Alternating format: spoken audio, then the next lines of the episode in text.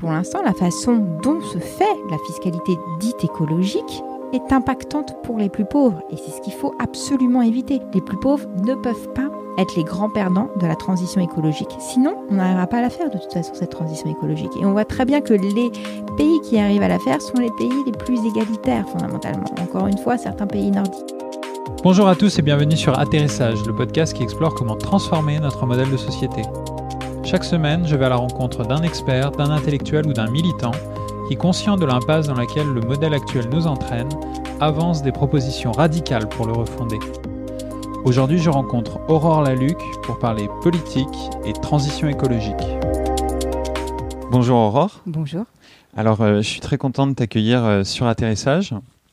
Dans les précédents épisodes, on a pas mal parlé de politique avec mes autres intervenants, mais c'était davantage des représentants d'ONG ou des représentants de think tank. Donc euh, l'angle qu'on avait, c'était plus euh, comment convaincre les politiques de prendre en main les problèmes, et notamment les problèmes écologiques. Et donc ça me fait très plaisir euh, ben, d'accueillir une personne comme toi qui a décidé de s'impliquer dans une formation politique de premier plan afin de pousser ces, ces sujets de l'intérieur. Et, mais avant de te poser mes premières questions, j'avais envie de te présenter, commencer par te présenter. Alors tu es économiste de formation, en 2010, tu es devenue co-directrice de l'Institut Veblen, un institut de recherche dont la mission est de faire de la transition écologique un projet de société. Là-bas, tu as co-publié avec d'autres économistes hétérodoxes plusieurs ouvrages euh, en rapport avec l'écologie. Alors on peut citer Produire plus, polluer moins, l'impossible découplage. Faut-il donner un prix à la nature? Transition écologique, mode d'emploi. Et en 2017, euh, si je puis dire, tu as décidé euh, de mettre les mains dans le cambouis puisque euh, tu t'engages derrière Benoît Hamon lors de la campagne présidentielle. Tu es alors euh, coordinatrice du volet transition écologique euh, pour, le programme. Et à partir de là, j'imagine que tu as commencé à y prendre goût, puisque aujourd'hui tu es l'une des deux porte-paroles pour Génération, le mouvement de Benoît Hamon. Et avant de parler de transition écologique et de la vision de Génération sur ce sujet, alors ma première question, j'avais envie de te poser, Comment cela s'est passé pour toi, cette, euh, cette transition de la recherche à la politique? Alors, en fait, ce qui s'est passé, c'est. Euh, déjà, il n'y a pas, à mon avis, vraiment euh, de, recherche ni de propos non politiques. Tout est politique. Il y avait un petite anecdote petite parenthèse plutôt, il y avait un groupe euh, qui s'appelait Asian Dub Foundation dans les années 90-2000 euh, que tu n'as probablement pas connu, euh, mais qui était un groupe très politisé, qui avait une vision très politique de la musique qui faisait des choses très intéressantes, notamment en matière d'intégration. Et à la question, vous, vous êtes un groupe de musique politique et politisé, il répondait toujours Mais arrêtez de nous dire ça, tout est politique. Britney Spears, c'est de la politique aussi, elle est juste différente. Et là, c'est exactement pareil, c'est-à-dire qu'il n'y a, rien qui, euh, qui n'est pas euh, politique en fait. La vie de la cité est fondamentalement euh, politique, tout est politique en fait. Après, pour l'entrée dans un mouvement politique, ça c'est Benoît Hamon qui est venu, qui m'a appelé pour me proposer d'intervenir. Euh, au lancement de sa primaire. Il avait donné plusieurs cartes blanches euh, à des invités, euh, Claude Alfandéry du labo ESS, Elisa Lewis qui travaille énormément sur les questions de démocratie, Emmanuel Boilan qui de la Fondation Mitterrand. et on avait la possibilité de dire ce qu'on ce qu'on voulait. Il m'avait dit, est-ce que ça vous dirait de parler de tout ce dont devrait parler lors de la campagne présidentielle, mais dont on ne va pas parler en fait, parce qu'on va être axé sur les questions sécuritaires. Et j'ai trouvé cet angle intéressant, donc j'y avais euh, été, c'est fait partie de mon métier.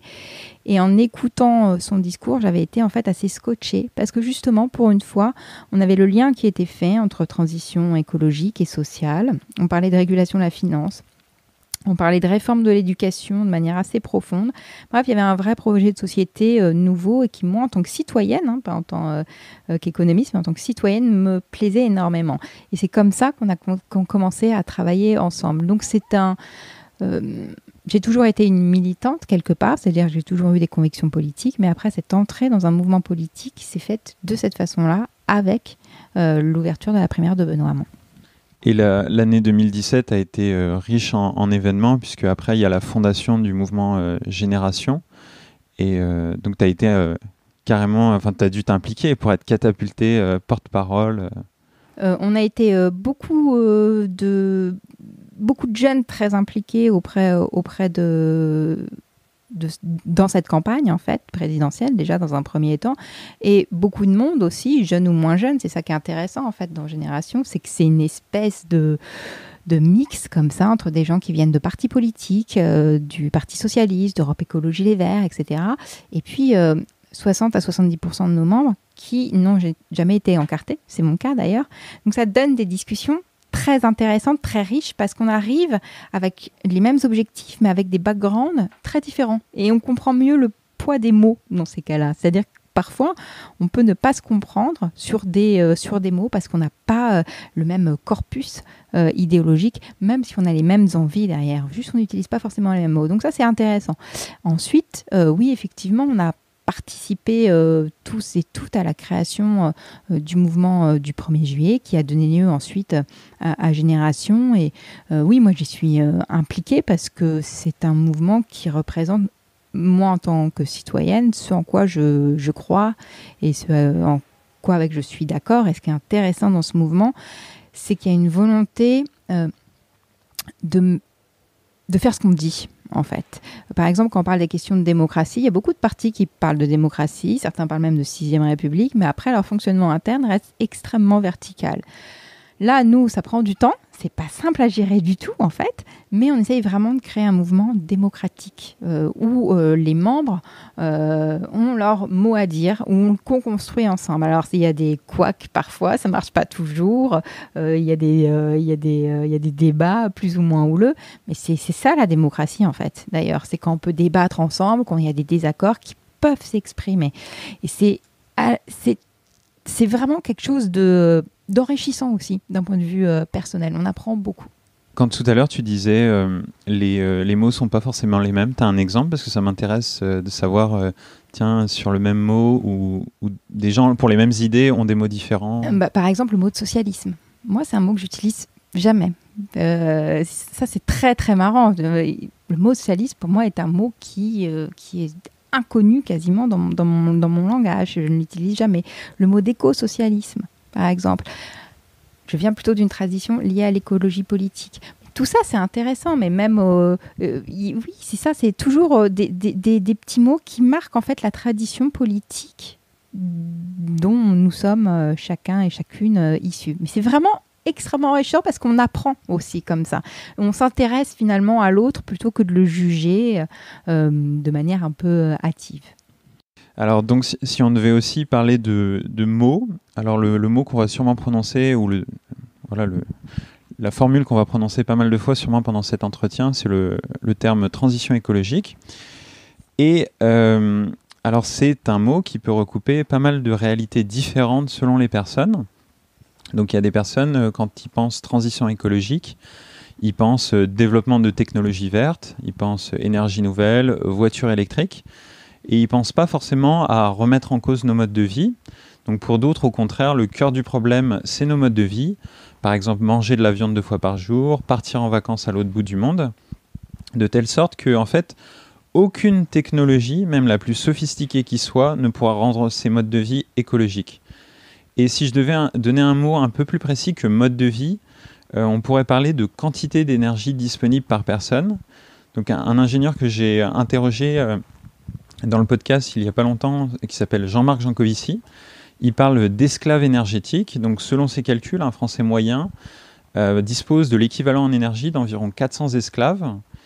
Et euh, pour revenir à la transition écologique, donc d'un côté, il y a les personnes qui pensent qu'on peut maintenir notre nombre d'esclaves, à condition que ces esclaves deviennent des petits esclaves verts. Et de l'autre, il y, a des personnes qui insistent sur le fait que c'est avant tout le nombre d'esclaves qu'on doit diminuer, et euh, pour entrer dans les limites écologiques de la planète. Et euh, bah, ma question, ce serait, euh, quelle est la vision de génération sur cette fameuse transition écologique et euh, où est-ce que vous vous situez par rapport à ces deux courants de pensée? Alors, ces deux courants de pensée parlent beaucoup de technologie. et la question technologie est effectivement essentielle. C'est un des enjeux et un des problèmes et une des solutions de la transition écologique. Mais nous, à Génération, notre point principal, mais je reviendrai sur la question euh, technologique, c'est que la transition écologique est avant tout une question sociale. Et quand on parle, par exemple, euh, euh, d'esclaves écologiques, il faut savoir que on a quand même une responsabilité historique, nous, pays dits développés, dans le dérèglement planétaire. On a, nous avons consommé la très grande majorité du budget carbone de cette planète et nous laissons des miettes euh, aux pays dits en voie de développement. C'est ça qui nous inquiète aussi. C'est une question d'égalité. La question de l'égalité des inégalités est essentielle au cœur, euh, est essentielle pour ce mouvement. Elle est au cœur de ce mouvement. Les inégalités sociales, les inégalités environnementales, et c'est par ce prisme en fait que nous nous comptons traiter de la transition euh, écologique. Pour nous, la transition écologique, elle est sociale et écologique avant toute chose. Donc, pour revenir au, débat euh, sur, euh, sur les technologies, en fait, euh, il y a toujours un entre-deux et je pense qu'il faut toujours raison garder. Oui, il faut changer effectivement tout notre système de produire, de consommer, d'échanger. Il n'y a aucun doute là-dessus. Ce ne sont pas les technologies qui vont nous sauver de tout, on le sait. Bien au contraire, on a même certaines technologies qui peuvent accélérer les processus de pollution. Pourquoi? Parce que euh, on externalise cette pollution, notamment euh, en Chine, etc. Et que nous, par contre, euh, nous prenons ces produits une fois qu'ils ont été traités ailleurs et nous nous félicitons du fait que nous avons une production, une utilisation de certains produits vertueuses. Donc il y a effectivement un souci sur les questions technologiques. Après, toutes les technologies ne sont pas achetées. Mais il va falloir revenir à des technologies simples en fait. Et c'est les travaux de Biwix, entre autres, là-dessus, sont extrêmement intéressantes. Il a, il a raison et on suit ça de, près. C'est-à-dire que ce ne sont pas. Euh, il faut revenir à des technologies simples pour plusieurs raisons. Premièrement, parce que les on évite ainsi euh, d'extraire des terres rares qui ne sont pas rares, comme on le dit toujours, mais qui demandent énormément d'énergie pour être euh, extraites, et c'est ça le vrai problème, et qui dérèglent la planète finalement.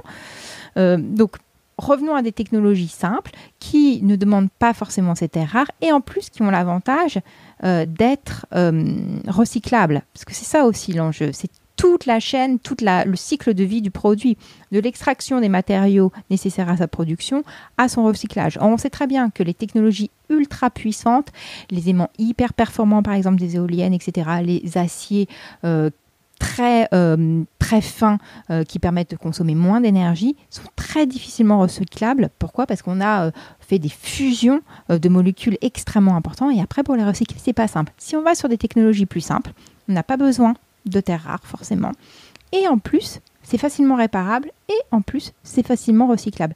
Donc on a tout intérêt à aller vers ça. Après, il y a des technologies euh, qui euh, nécessitent des terres rares et qui peuvent être très très intéressantes. Il faut juste sortir de la démesure. En fait, le problème aujourd'hui qu'on a, le problème de notre système, c'est qu'on est entré dans une sorte de démesure. Il faut, revenir à quelque chose de plus raisonnable, en fait, de plus mesuré. C'est ça tout le cœur du problème. Et on peut y arriver à travers euh, un changement d'indicateur, par exemple, à travers une fiscalité, à travers une autre réglementation.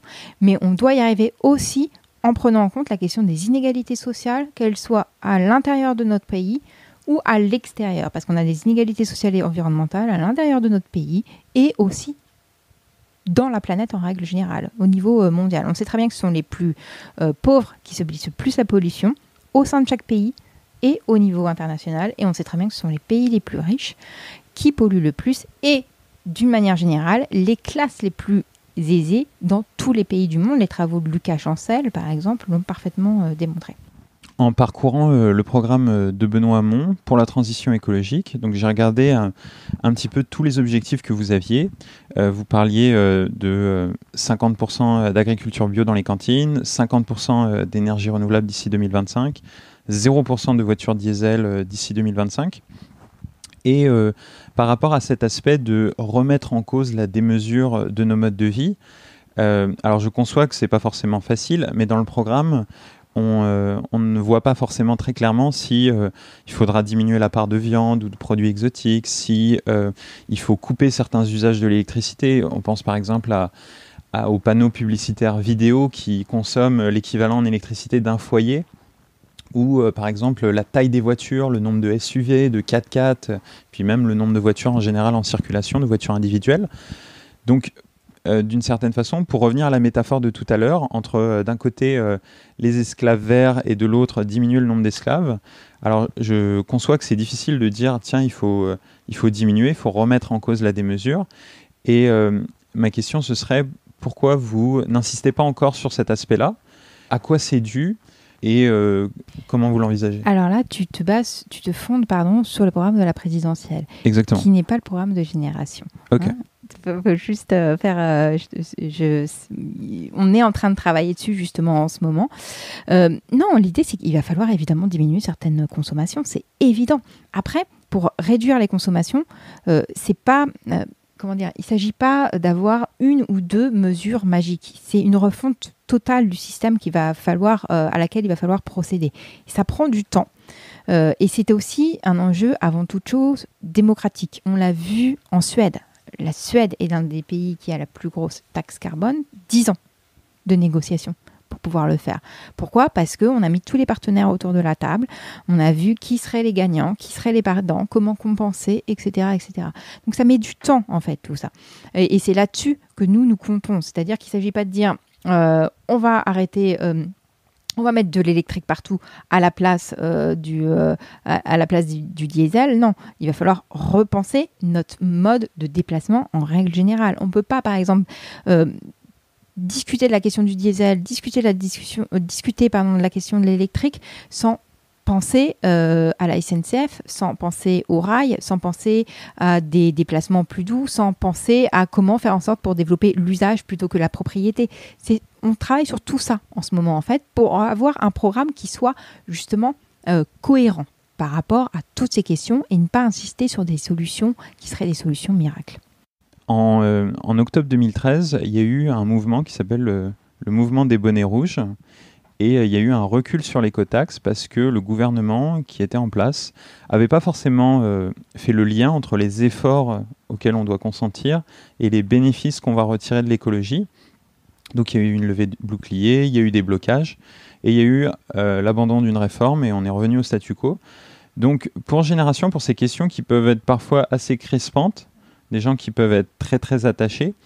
Quelle est votre euh, stratégie? Comment vous envisagez d'éviter ce genre de blocage sur la transition écologique et comment voulez-vous engager les gens dans fait, euh, cette transformation? Eh ben, L'exemple des bonnets rouges, c'est un exemple que j'utilise souvent, figure-toi, parce que c'est hyper significatif. Ça montre que la transition écologique, c'est une question sociale et qu'on ne peut pas séparer les deux fondamentalement. Sur la question des bonnets rouges, moi, si je ne suis pas forcément d'accord avec le message qu'ils portaient, ils avaient quand même raison sur un point, euh, c'est qu'on était sur une rupture fondamentale du contrat social. La fiscalité, c'est aussi du contrat social.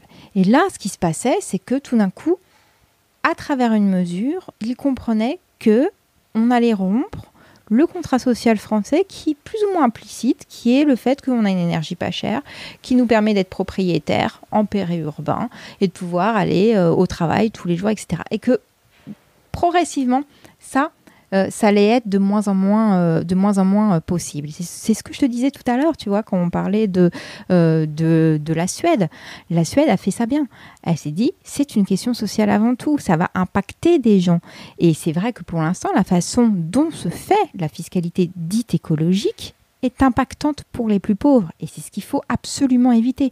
Donc pour pouvoir éviter ce genre de choses, il faut mettre tout le monde autour de la table et il faut remettre à plat notre fiscalité en règle générale, qu'elle soit plus juste, plus progressive et sociale et écologique. Les plus pauvres ne peuvent pas être les grands perdants de la transition écologique. Sinon, on n'arrivera pas à la faire de toute façon, cette transition écologique. Et on voit très bien que les pays qui arrivent à la faire sont les pays les plus égalitaires, fondamentalement. Encore une fois, certains pays nordiques.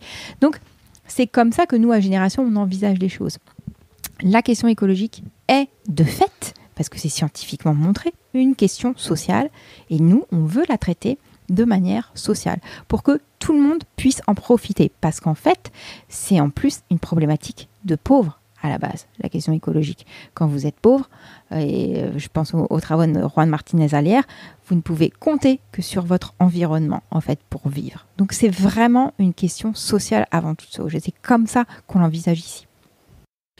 En dehors de la fiscalité, euh, qui est quand même quelque chose qui peut être lointain pour un citoyen, concrètement, si par exemple on, se projetait d'en refaire différemment et avec vraiment une dimension sociale très forte cette, cette écotaxe, ben, qu'est-ce qu'on aurait à proposer à, aux gens très concrètement? La difficulté qu'on a, c'est qu'on est dans l'urgence et qu'en même temps tout prend du temps si on veut le faire bien. C'est ça qui est dur en fait. Euh, et c'est vrai que la transition écologique, faut pas mentir, c'est pas quelque chose qui va être forcément simple à faire. C'est-à-dire qu'il y a plein de solutions. Après, leur mise en œuvre, elle est relativement lente et c'est le problème que nous avons aujourd'hui avec ce gouvernement d'ailleurs, c'est qu'il y a des choses à mettre en place tout de suite parce que chaque année perdue est cruciale maintenant.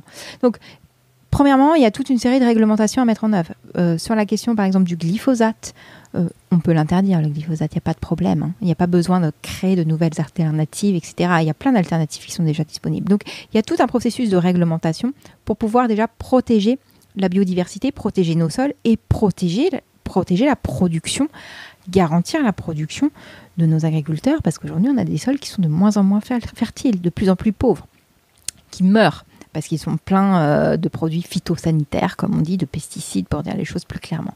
Donc il y a tout un processus de réglementation, c'est assez simple à faire. Ensuite, pour accélérer aussi euh, la transition écologique qui ne concerne pas que le climat, qui concerne aussi la biodiversité. Et d'ailleurs, il y a un lien entre biodiversité, euh, océan et climat. on peut aider nos agriculteurs. on peut les aider à mettre en œuvre une transition agricole. Il faut savoir quand même qu'on les a piégés, ces agriculteurs. Enfin, euh, ils sont surendettés, ils gagnent relativement peu, et maintenant on leur dit Ah, les gars, en fait, vous êtes en train d'empoisonner tout le monde. C'est dur à vivre. Enfin, pour parler avec les gens de la FNSEA, c'est pas simple à vivre en fait, euh, de passer de, des personnes qui nourrissent tout le monde à, aux personnes qui empoisonnent tout le monde. Et donc, ils ont besoin qu'on les aide. Là aussi, il y a des possibilités, il y a des choses à mettre en œuvre très concrètement qui peuvent aller vite.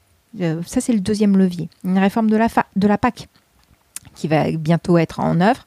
On peut faire plein de choses à travers la PAC. Ça, c'est rapide. Ensuite, il y a des solutions qui prennent un peu plus de temps et il faut l'admettre. Euh, les solutions sociales, ça se fait pas en un, en clinquement de doigts. L'éducation, même chose. Ça prend du temps. Il faut euh, il faut l'accepter, ça va être un petit peu plus long. Et il n'y a pas que la fiscalité, il y a effectivement toute la question du travail. Il faut qu'on repense notre rapport au travail. Et il y a tout un, toute, une, toute une pensée à développer autour de ça. C'est ce qu'on fait aussi sur la question de la réduction du temps de travail, sur la question du revenu universel par exemple, et des emplois euh, du bien-être. Euh, là, on parle d'urgence. les mesures que tu, que tu as poussées, c'est des mesures qui sont dans un temps court.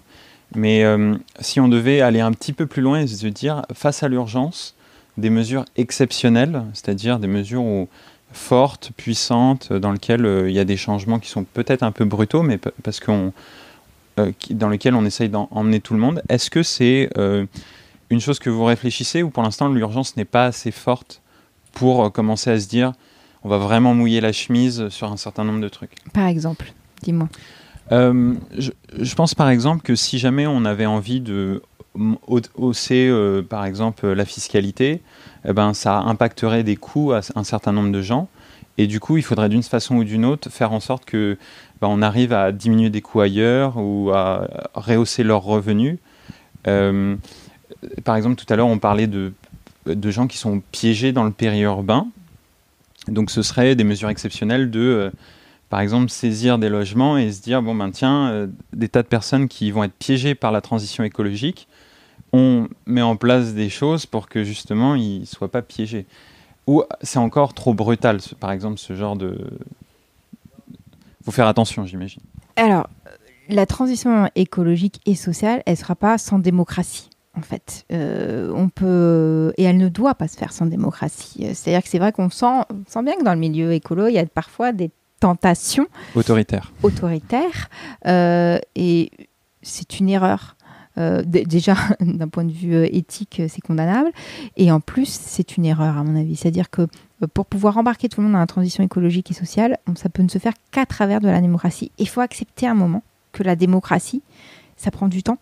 ça ne veut pas dire que ça prend 10 ans, mais ça peut prendre, oui, 6 mois, un an. Et vaut mieux perdre, entre guillemets, 6 mois, un an pour créer des discussions favorables à un nouveau consensus, plutôt que de mettre en œuvre des mesures très brutales euh, qui ne fonctionneraient pas euh, à terme parce qu'elles seraient mal vécues. Après, il y a des solutions aussi simples à prendre. On peut très bien sortir du CETA, on peut très bien arrêter de promouvoir au niveau euh, européen euh, la signature de nouveaux accords sur le modèle du CETA avec la Nouvelle-Zélande, par exemple, avec l'Australie. C'est ce qu'est en train de faire la France en ce moment même. Euh, ça, ça c'est simple à faire, par exemple. Il y a plein de choses comme ça qui sont simples à faire. On peut tout de suite avoir des effets. Ensuite, l'autre possibilité, c'est aussi euh, de créer euh, des emplois euh, du type fonctionnaire ou des emplois du type employé en dernier sort. Ça, ça marche très bien aussi et ce serait très efficace pour protéger, par exemple, la biodiversité. C'est des emplois qui ne coûtent pas forcément cher. En plus, ça coûte beaucoup moins cher que des politiques de l'offre. Ça coûte beaucoup moins cher qu'un pacte de responsabilité. Ça coûte beaucoup, beaucoup moins cher que tout ça. Et en plus, pour ceux qui aiment le PIB, il faut savoir que quand on embauche des fonctionnaires, automatiquement, ça ça augmente le PIB parce que c'est euh, une norme, c'est une norme comptable qui fait que c'est intégré au sein du PIB. Donc par exemple, si on devait recruter 100 euh, 000 emplois pour régénérer les sols ou 100 000 emplois pour euh, régénérer la biodiversité, qui après ben, va être profitable au système économique, ça c'est des choses qui coûtent pas très cher. Ça coûte pas cher du tout. Ça coûte vraiment pas cher. Ben, qu'est-ce qu'on attend? Alors, avant de, on a, on a évoqué là à l'instant PIB, euh, croissance du PIB, on va en parler euh, très bientôt. Mais avant, j'avais envie de, parler d'un aspect du programme que j'ai regardé, donc qui, qui, a qui, a potentiellement changé. Donc on, va voir, euh, on va voir potentiellement les évolutions. Donc un aspect du programme de génération que j'avais un peu de mal à rapprocher de la transition écologique, c'était son contenu sur le numérique. Donc dans le, dans le programme, on parlait de développer l'accès au très haut débit fixe et mobile sur tout le territoire, euh, on parle aussi de contribution sociale sur les robots. Donc si on contribution sociale sur les robots, ça veut dire que la vision du monde qu'on a dans le futur, ça va être un développement très fort des robots euh, en remplacement des humains. Or, quand on connaît euh, à la fois l'empreinte écologique du trafic Internet, plus de 10% de l'électricité mondiale, ou des équipements électroniques très énergivores, très consommateurs de métaux, très peu recyclables, eh ben, c'est euh, une vision du monde qui sonne un, peu moins écologiste que productiviste. Donc euh, ma question pour toi, ce serait comment est-ce que vous articulez transition écologique et numérique euh, chez Génération? Alors c'est vrai que sur la question de la présidentielle, il faut aussi savoir qu'on est arrivé avec des idées totalement nouvelles et qui sont maintenant courante dans le débat dans le débat public. Donc il a fallu un petit peu packager ça et on a parlé de robotisation, il n'y avait pas que la robotisation, il y avait toute la question de l'intelligence artificielle, la question du numérique, etc. etc. Euh, on est en train de réfléchir là aussi sur ces questions-là parce que tu as entièrement raison.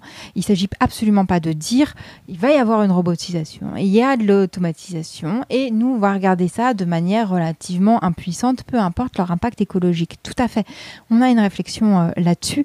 Après c'est très très difficile parce que euh, ça recouvre plein de choses. Et il y a relativement peu d'études en fait sur le sujet. C'est-à-dire que oui, on a une pollution des data centers qui commence à être gérée euh, par ailleurs.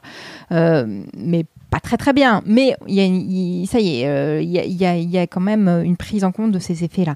Il nous faut beaucoup plus d'études sur le sujet mais tout à fait euh, entièrement d'accord avec toi. On y réfléchit aussi d'un point de vue écologique et d'un point de vue euh, social. Mais l'idée n'est pas de regarder ça de manière, euh, impuissante. Après, il y a des évolutions qui sont de toute façon, par contre, en œuvre dans certains, dans certains domaines. Et il ne faut pas qu'on réitère l'erreur des années 90 et des années 2000. En fait, on a eu un développement du numérique à la fin des années 90, des années 2000, qui a participé à l'accroissement des inégalités entre certains types de travailleurs et qui a euh, finalement fait disparaître en partie, ce n'est pas la seule raison, mais qui a participé à la disparition ou du moins euh, à la mise à mal euh, des professions dites intermédiaires. Qui a fait en sorte que finalement les, les, populations dites ouvrières étaient un peu disqualifiées et qui a, qui a créé qui a fait des cadres, finalement, des surcadres. Pourquoi? Parce que le numérique les aidait à être encore plus performants qu'avant. Quand vous êtes cadre et que vous avez utilisé les outils numériques, ça déploie en fait vos capacités. Donc, il faut pas non plus faire. Ça a été sous-estimé tout ça. Euh, et maintenant, par contre, on y travaille beaucoup plus, et notamment les économistes et les chercheurs. Donc il y a tout. Il y a besoin d'avoir des études sur l'impact social du numérique, de l'intelligence artificielle, ces 20 dernières années, mais aussi à venir, et la façon dont on doit intégrer, ou du moins dont ça doit s'intégrer plutôt à la question écologique. Entièrement d'accord. Il y a euh, un think tank euh, ben, qui est justement le think tank de Jean-Marc Jancovici, The Shift Project, je crois qu'ils sont en train de travailler euh, sur un rapport sur cette question, sur euh, euh, ICT, donc Information Communication Technology. Donc, je pense qu'ils sont en train de, proposer des choses, avec d'ailleurs Philippe Biwi qui participe. Donc voilà, toutes, tous les gens qui, pensent ces sujets-là, qui, qui essayent de, de contribuer. C'est une très très bonne idée. Après, il faut que tout ça se soit fait évidemment sur énergies nucléaires. Également, également, avec avec neutralité et, euh, ouverture. Euh, une chose que vous assumez euh, parfaitement et que vous êtes, vous êtes vraiment, je pense, les plus clairs sur ce point-là, c'est que Benoît Hamon ou toi, vous avez déclaré à plusieurs reprises que poursuivre la croissance du PIB était devenu contre-productif. Donc tout d'abord d'un point de vue écologique, alors c'est ce que tu soulignes dans un de tes livres, directement dans le titre, produire plus, polluer moins, l'impossible découplage. Donc si on produit toujours plus, on va forcément polluer toujours plus. Ensuite, d'un point de vue social, actuellement, pour aller chercher de la croissance du PIB, on dérégule le marché du travail, on allège les charges fiscales des plus riches, ce qui aboutit à la fin à augmenter le nombre de pauvres, ce que tu dis euh, régulièrement, euh, ce que je te vois dire sur les plateaux télé euh, régulièrement, où ça augmente les inégalités. Donc par rapport à la France insoumise où Europe Écologie Les Verts, qui se revendiquent aussi écologiques. Je pense que vous êtes plus clair. Vous appelez vraiment un chat un chat. La croissance du PIB, il faut passer à autre chose. Mais il y, a un point sur lequel je m'interroge par rapport à, C'est si on acte la fin de la croissance du PIB, j'imagine que cela implique un, certain nombre de conséquences. par exemple, pour en citer qu'une, la diminution des recettes fiscales, Or, on est un pays qui est euh, euh, relativement bien endetté, avec des dettes qui ont été accumulées dans une perspective où il y allait avoir de la croissance, qui allait pouvoir permettre de rembourser cette augmentation des dettes. Et donc, euh, ben, par ricochet, si on se dit, ah tiens, ben, on va plus poursuivre la croissance du PIB, ça veut dire potentiellement que cette dette, on ne pourra pas forcément la rembourser. Ou, et donc, ben, se pose la question de l'accès au marché financier pour la financer. Se pose la question si cet accès est coupé euh, de faire des choix budgétaires drastiques, etc. Donc, dans les interviews que, que vous avez données, euh, on vous a euh, vous a pas posé vraiment de questions là-dessus. Du coup, j'avais envie de te demander quelles sont les conséquences que vous anticipez dans un scénario de baisse du PIB et comment comptez-vous les gérer? Eh bien, c'est une sacrée question. Bah, euh, une vaste question. Il y a tout dans ta question. Il y a tout le système économique. Comment tu refais un autre système économique? Alors, en fait, euh, merci de cette question. Euh, on n'appelle pas une baisse du PIB. En fait, c'est ça aussi la, la différence. C'est-à-dire que nous, ce qu'on dit, on va retracer l'histoire du PIB en 30 secondes si ça ne te dérange pas. Avec plaisir. Le PIB, il arrive dans un contexte très précis pour répondre à une demande très précise. On est dans les années 30, euh, aux États-Unis, crise majeure. Roosevelt est au pouvoir et il va mener une politique totalement nouvelle. C'est-à-dire qu'au lieu d'écouter les économistes standards de l'époque qui lui disent bah, en cas de crise, il faut réduire les dépenses publiques parce qu'on n'a pas d'argent, etc., il va dire non, non, moi je vais faire l'inverse. Je vais déjà commencer par faire une première chose, c'est que je vais réguler la finance parce que c'est quand même à cause d'eux que cette crise a été déclenchée, premièrement. Et deuxièmement, moi, je vais relancer l'économie. Je vais investir, je vais dépenser, et puis je vais mettre un taux d'imposition sur les riches extrêmement élevé. Il hein. faut s'en rappeler, on plus à, on est à plus de 70% en termes d'imposition sur le revenu des plus riches. Donc il fait tout ça. Mais pour savoir si sa politique va marcher ou pas, il a besoin d'un indicateur.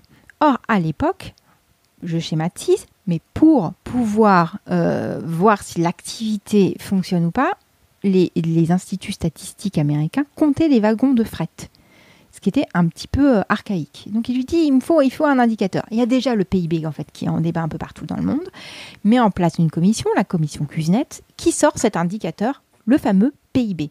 Donc le PIB, il arrive à un moment précis dans le capitalisme. Déjà, on le lit beaucoup au capitalisme, il n'a pas été toujours là dans le capitalisme. Il arrive à un moment précis pour répondre à une demande précise. Ça, c'est le premier point. En Europe, le PIB arrive là aussi dans des conditions un peu dramatiques, beaucoup plus dramatiques d'ailleurs, puisqu'il arrive au moment de la Seconde Guerre mondiale. On intègre le PIB à la comptabilité nationale euh, en France avec le plan de 1944 pour savoir si les politiques menées permettent de euh, soulager la population en fait. C'est-à-dire que si on arrive à reconstruire, si on arrive à faire en sorte que les gens puissent manger, etc., etc. Donc on voit bien que le PIB répond à chaque fois à un développement matériel qui est nécessaire. Il arrive en période d'urgence, mais il répond à une demande politique. Or, aujourd'hui, euh, c'est plus ça la demande en fait. Donc ça ne veut pas dire qu'il faut euh, décroître le PIB. Il faut juste arrêter d'être obsédé par lui. Le PIB, il, a, il, a, fait son job. Son job, c'était de savoir si euh, l'économie permettait assurer un développement matériel aux citoyens. Oui, voilà, ça a été le cas aux États-Unis, ça a été le cas en Europe. Maintenant, on voit bien que au bout d'un certain moment, on peut avoir un accroissement du PIB qui continue, et par contre, un accroissement du bien-être qui stagne. Et partout dans les pays dits développés, ça arrive dans les années 70. C'est-à-dire qu'au bout d'un moment, le PIB, bah, euh, voilà, quand on a tout, on a tout, et notre bonheur et notre bien-être dépendent d'autre chose. Donc, ça ne veut pas dire qu'il qu'il faille le décroître, ça veut juste dire regardons ailleurs, trouvons un indicateur qui soit plus un indicateur uniquement de croissance matérielle, mais un indicateur de développement. Par ailleurs, aujourd'hui, l'enjeu politique, c'est quoi? L'enjeu politique aujourd'hui de nos sociétés, c'est euh, le respect de l'accord de Paris, le fait de ne pas dérégler, d'essayer de réduire notre impact sur l'environnement, climat et biodiversité. Et l'autre enjeu, c'est la pauvreté, l'inégalité la cohésion sociale. Donc, si ce sont les enjeux de nos politiques publiques, il faut donner à nos politiques les moyens de savoir si les politiques menées vont dans le bon sens ou pas. Le PIB c'est un super indicateur, mais il peut rien dire là-dessus. Il n'a pas été créé pour ça. Kuznets, d'ailleurs, le disait très bien. Il disait, mais vous pouvez, ne cherchez pas à faire dire au PIB ce qu'il ne peut pas dire. Enfin, euh, il ne peut, vous prenez pas la tension avec un thermomètre, par exemple. C'est aberrant. Bah là, c'est exactement la même chose. Le PIB ne peut rien dire sur le dérèglement climatique. Le PIB ne peut rien dire sur l'état de la pauvreté et des inégalités. Or, c'est ça nos enjeux aujourd'hui. Donc, nous, effectivement, à Génération, on ne dit pas il faut que le PIB décroisse. D'ailleurs, on connaît très très mal, en tant qu'économiste, je vous le dis, on connaît très très mal ce qu'il y a à l'intérieur du PIB. On l'a très peu étudié en fait. Par contre, ce qu'on dit, c'est qu'il faut des indicateurs qui nous permettent de savoir si on va dans le bon sens d'un point de vue euh, environnemental et d'un bon sens d'un point de vue social. Ça, c'est essentiel et ça pourrait être d'ailleurs on pourrait avoir un prolongement de la loi SAS. Vous savez, il y avait une loi menée par Eva Sass qui avait été instaurée, qui permettait de faire en sorte que l'INSEE, euh, au moment euh, des discussions sur le budget, publie un certain nombre d'indicateurs. L'idéal, ce serait que ces indicateurs soient intégrés réellement au débat euh, budgétaire, justement, pour voir si notre budget euh, intègre, répond correctement à cette question. Une fois qu'on a ces indicateurs-là, que le PIB augmente ou pas, on n'en a rien à faire, à partir du moment où on sait qu'on répond à ces deux questions. Et euh, si tu paries sur euh, le fait qu'il est nécessaire de faire décroître nos flux matériels, donc faire décroître un certain nombre de consommations. Est-ce que tu penses, on vraiment on le met vraiment de côté le, PIB, est-ce que tu penses qu'avec euh, cette tendance-là, on va pouvoir euh, avoir l'activité économique qui continue, elle, à, augmenter ou de, de, telle sorte tout simplement que le budget soit équilibré, que les, recettes fiscales euh, entrent, est-ce que, est que tu penses qu'on va pouvoir avoir une baisse du flux matériel et euh, continuer à avoir des recettes fiscales qui permettent de rembourser des dettes accumulées dans une perspective de croissance. Mais de toute façon, on a déjà un PIB qui est quand même relativement faible hein, depuis 30-40 ans. En fait, c'est ça aussi qui est marrant. C'est-à-dire qu'il y a toute une peur euh, dès qu'on parle de sortir, entre guillemets, du PIB, etc. Et encore une fois, nous, on ne dit pas qu'il faut en sortir. On dit juste qu'il faut d'autres indicateurs, qu'il faut avoir un débat post-croissance. Mais en l'occurrence, on a une croissance qui est faible ces dernières années et on n'a pas des États qui sont en faillite pour autant. Par ailleurs, ça pose la question de la dette, ça pose la question euh, de la régulation de la finance, ça pose aussi la question de la création monétaire, toutes les questions que tu poses. Euh, on est complètement omnibulé par la dette et les déficits publics en France et en Europe parce que ce sont les indicateurs principaux, d'ailleurs, il n'y a pas que le PIB, dette et déficit, ce sont les indicateurs aussi principaux. Et le problème que ça engendre, public, pas privé évidemment, Le problème que ça engendre, ce dit indicateur, c'est qu'une fois qu'on voit ça, une fois qu'on a ce type d'indicateur, euh, on ne voit. C'est impossible de voir euh, les choses autrement que par des coûts. Tout devient coût à partir du moment où euh, l'indicateur principal, c'est la dette et les déficits publics. C'est de ça aussi dont on doit sortir aujourd'hui. On a un besoin, par exemple, d'investissement. Ensuite, il faut savoir que les dettes, pardon, les crises proviennent toujours des dettes privées, jamais des dettes publiques. Voilà, ça c'est une réalité en économie. Donc il faudrait un peu s'intéresser aussi à l'endettement privé. Aujourd'hui, l'endettement privé en Europe et en France, c'est plus de 120% du PIB. Voilà. Donc c'est bien plus important que la dette publique et on en parle relativement peu. Par ailleurs, euh, on peut aussi se poser euh, la question de l'emprunt sur les marchés. Euh, il y a toute une politique de quantitative easing qui est mise en œuvre aujourd'hui au niveau européen, qui n'a pas créé d'inflation d'ailleurs pourquoi pas revenir aussi à, de la création monétaire euh, la création monétaire, ça permet de ne pas forcément jouer uniquement sur, la fiscalité. Et ça n'a jamais posé de problème. Pendant les 30 Glorieuses, on était sur la création monétaire. Et finalement, qu'est-ce qu'on a fait là, au moment de la crise euh, en Europe? À travers du quantitative easing, on a fait ce qu'on appelait autrefois des politiques d'open market. C'est très proche de la création, euh, de la création monétaire. Donc, il y a aussi d'autres possibilités. je pense qu'il ne faut pas faire peur non plus de manière exagérée sur la question de la dette euh, et de l'endettement. Et aujourd'hui, on a des recettes fiscales, bien qu'on soit avec un taux de croissance relativement faible. Et par ailleurs, l'autre point, euh, c'est qu'il va falloir faire en sorte de faire une réforme fiscale où tout le monde paye ses impôts. Là, aujourd'hui, euh, on a quand même euh, une course à la réduction des impôts du fait d'une architecture de la zone euro défaillante qui fait que tous les États sont en concurrence entre eux sur, les, sur les taux d'imposition. C'est aussi ça qu'il faut réformer. En fait, tout ça ne passe pas par la croissance, tout ça passe par des décisions politiques. Et euh, c'est là l'essentiel à mon avis.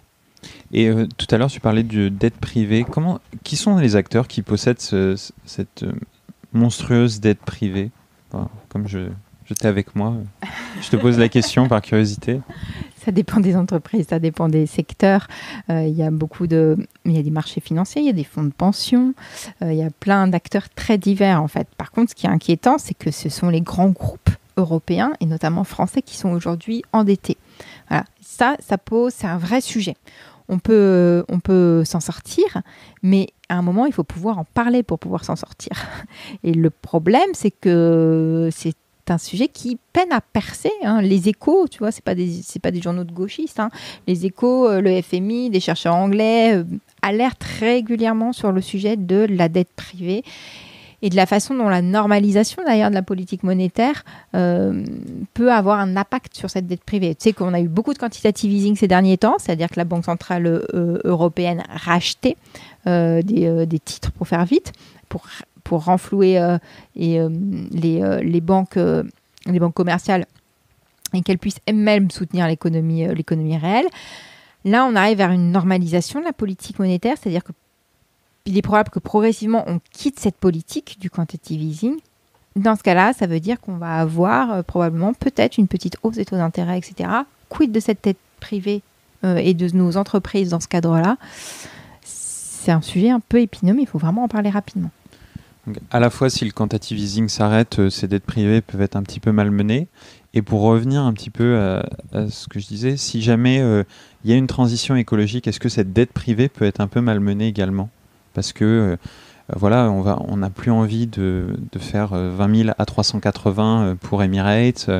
On n'a plus envie de faire tout un tas de, grands programmes qui vont pas être en, en accord avec l'écologie.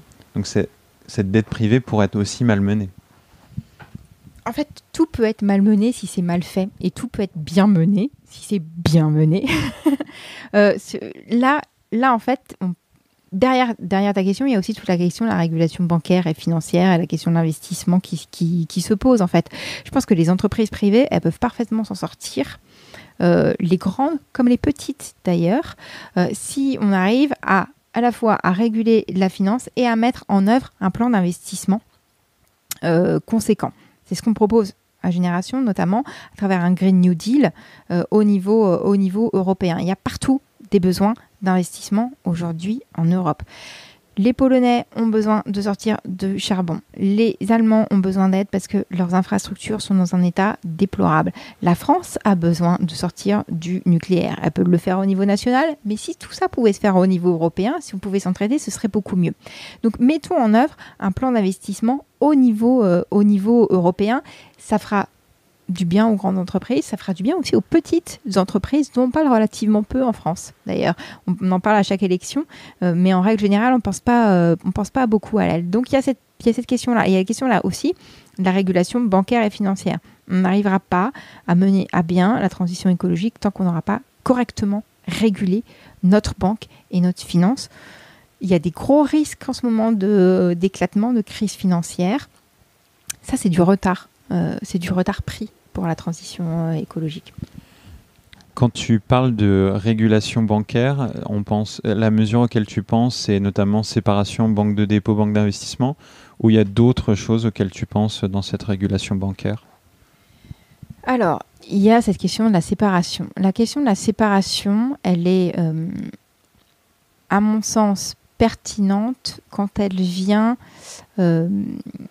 quand elle permet en fait de réduire la taille des banques, parce qu'en fait c'est ça l'enjeu tout l'enjeu aujourd'hui, c'est la réduction de la taille des banques en Europe. Hein. On a des banques énormes. Et il faut se rendre compte qu'on a des banques dont les bilans sont comparables à des banques américaines. Sauf que, je ne sais pas si tu vois la différence de taille de territoire entre la France et les États-Unis. Eh bien, on a quand même, malgré cette différence territoriale, on a quand même des banques aussi importantes. Donc, il y a un vrai euh, sujet à ce niveau-là. La taille des banques est trop importante. Ça, c'est le premier point. Donc, la séparation bancaire peut aider quelque part à, c'est pas l'alpha et l'oméga, à mon avis, mais elle peut aider à réduire la taille des banques. Ça, c'est le premier point. Le deuxième point, ça va être la question euh, des euh, fonds propres et des leviers. Et en ce moment est en train de se mettre en place au niveau européen des choses assez inquiétante à ce niveau-là avec la finance verte, c'est-à-dire qu'on est en train de dire, ben après tout, euh, si, euh, si euh, pourquoi ne pas favoriser les banques qui favorisent justement l'investissement vert, les green bonds, etc., en leur disant, bah écoutez, on réduit vos fonds propres si, vous, si vos financements vont vers des choses plutôt, plutôt vertes. Là, c'est quelque chose, à mon avis, extrêmement inquiétant dans une période où on risque une prochaine crise bancaire et financière. Les fonds propres, c'est le matelas de la banque. Voilà, on va dire que c'est euh, vraiment, euh, oui, on va dire que c'est le matelas de la banque, tu as raison. C'est ce qu'elle a euh, sous le matelas si jamais il y a un pépin. pour mettre en, en, place la transition écologique, on sait qu'on a aujourd'hui pas mal de freins qui viennent de l'Union européenne. Donc il y a les traités de libre-échange qui créent du dumping environnemental ou du dumping social.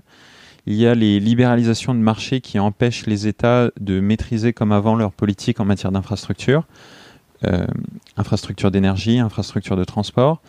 Il y a les législations extrêmement euh, euh, tatillonnes sur, qui veillent à ne pas créer des distorsions de concurrence. Donc par exemple, favoriser des circuits courts ou favoriser des achats français, de la relocalisation, c'est des choses dont on ne veut pas entendre parler. Euh, en Europe. Et donc, d'une certaine façon, pour mener à bien la transition écologique, il faut changer l'Europe. La stratégie de génération pour euh, changer l'Europe est, euh, de ce que j'ai vu, de créer une alliance transnationale de toutes les forces sociales écologiques en Europe. Donc ma question pour toi, c'est est-ce que tu pourrais m'expliciter cette stratégie et comment vous pensez concilier la temporalité de l'urgence de la transition écologique avec la temporalité de créer une majorité pan-européenne euh, des forces socialo-écologiques alors, je vais répondre à ta question, euh, mais je voudrais juste revenir quand même sur, le, sur ce que tu as dit sur les questions européennes. C'est-à-dire que l'Europe, elle a bon dos. Euh, L'Europe, c'est toujours euh, la méchante Europe. Il y a des gentils politiques français qui aimeraient vraiment faire des choses fantastiques. Par contre, il y a les méchantes Europe qui, qui l'en empêchent. Euh, L'Europe, elle a quand même mis en place une directive qui s'appelait REACH et elle a été en avance sur tout le monde. sur tous les autres continents. REACH, c'est... Qui permettait en fait de lutter contre la pollution chimique. Et ça a embêté certains États, mais elle l'a fait. Et heureusement qu'elle l'a fait, parce qu'à l'intérieur, il y avait des produits qui étaient très très nocifs pour, euh, pour notre santé. Donc elle a été pionnière dans ce domaine. Ensuite, il faut savoir aussi que l'Europe, bah pour l'instant, ça n'existe pas trop. C'est-à-dire que c'est surtout de l'intergouvernementalité. C'est les États qui décident, contrairement à ce qu'on dit. Il n'y a pas d'Europe qui décide pour tout le monde. Les États ont un rôle extrêmement important à jouer là-dessus. Et on le voit, par exemple, euh, sur la question du CETA. On a un gouvernement qui nous dit ah mais on peut pas, euh, on peut rien faire, on est obligé de ratifier parce que de toute façon euh, c'est nos prédécesseurs, qui ont décidé puis c'est l'Europe qui décide. Et en même temps derrière il y a une semaine ou deux la France pousse au niveau du Conseil de l'Europe pour créer de nouveaux accords du type CETA avec l'Australie et la Nouvelle-Zélande. Il y a toujours un double discours euh, euh, des, Français, notamment euh, de la France en l'occurrence, qui nous dit oh, c'est la méchante Europe, nous on aimerait bien, mais vraiment l'Europe ne veut pas, désolé. Et c'est la même chose d'ailleurs sur les questions ferroviaires. on va beaucoup plus loin que ce que propose l'Europe, en fait, beaucoup, beaucoup plus loin. Donc à chaque fois, on utilise l'Europe comme une arme de déréglementation et ça nous permet aussi de, euh, de, fuir nos responsabilités. L'autre problème, c'est qu'on hérite d'un quinquennat qui a fait relativement peu de choses au niveau européen. C'est-à-dire qu'il n'a rien défendu euh, globalement. Pour avoir travaillé avec Yanis Varoufakis pendant des années, j'ai pu le voir, euh, euh, non pas euh, de l'intérieur, mais en parlant avec lui suite, suite à son passage en tant que ministre des Finances. C'est-à-dire que là aussi, l'Allemagne a fait son job finalement. On est d'accord ou pas d'accord avec le gouvernement allemand, mais le ce gouvernement a une position. Nous, la France, n'a pas défendu, nous n'avons pas défendu de position en fait. À chaque fois, pareil, nous sommes rangés derrière l'Allemagne en disant on aimerait bien, mais c'est la méchante Allemagne qui veut pas. C'est un petit peu facile tout ça. Donc en fait, il y a plein de possibilités euh, au niveau européen. On peut, à traité constant, faire un Green New Deal. Il y a plein de choses qui sont possibles. Il faut juste euh, récupérer, euh, essayer de prendre le pouvoir en fait au sein de cette Europe. Et c'est pour ça que nous, on a voulu, là où les droites sont unies, finalement, on a voulu s'unir entre gauche sociale et écolo. Ça prendra un petit peu de temps, évidemment, mais on va toujours plus loin ensemble, en fait. Ça met plus de temps, mais on va plus loin. Et donc oui, c'est ça notre stratégie, c'est de s'unir, c'est de créer un programme commun qui va être d'ailleurs annoncé euh, cet après-midi, euh, figure-toi. Euh, il y a une réunion à la Bellevilloise, j'ai vu. Exactement, il y a une réunion à la Bellevilloise, mais ça permet aussi de découvrir bah, que par exemple en Pologne, il y, a, des super mouvements politiques, des mouvements politiques qui réclament la réduction du temps de travail, féministes, pro-avortement, LGBT, euh, sociaux, écolos, et tout ça, on l'a découvert en travaillant à l'organisation de cette union. Ça, c'est important quand même, justement pour essayer d'arriver au Parlement européen tous ensemble et porter ensemble des propositions nouvelles, se connaître aussi. Et euh, si, euh, si par exemple, y a, les pays n'ont pas forcément tous les mêmes cycles, donc si dans un pays, on est dans un cycle dans lequel il y a des forces sociales, on doit finir bientôt? Bon, bah alors, je, dans ce cas, je, vais te, poser ma dernière question. Dans mes auditeurs, il y a pas mal de gens qui s'intéressent aux questions écologiques, qui aimeraient s'impliquer. Et ma dernière question, ce serait qu'est-ce que tu aimerais leur dire pour qu'ils rejoignent Génération?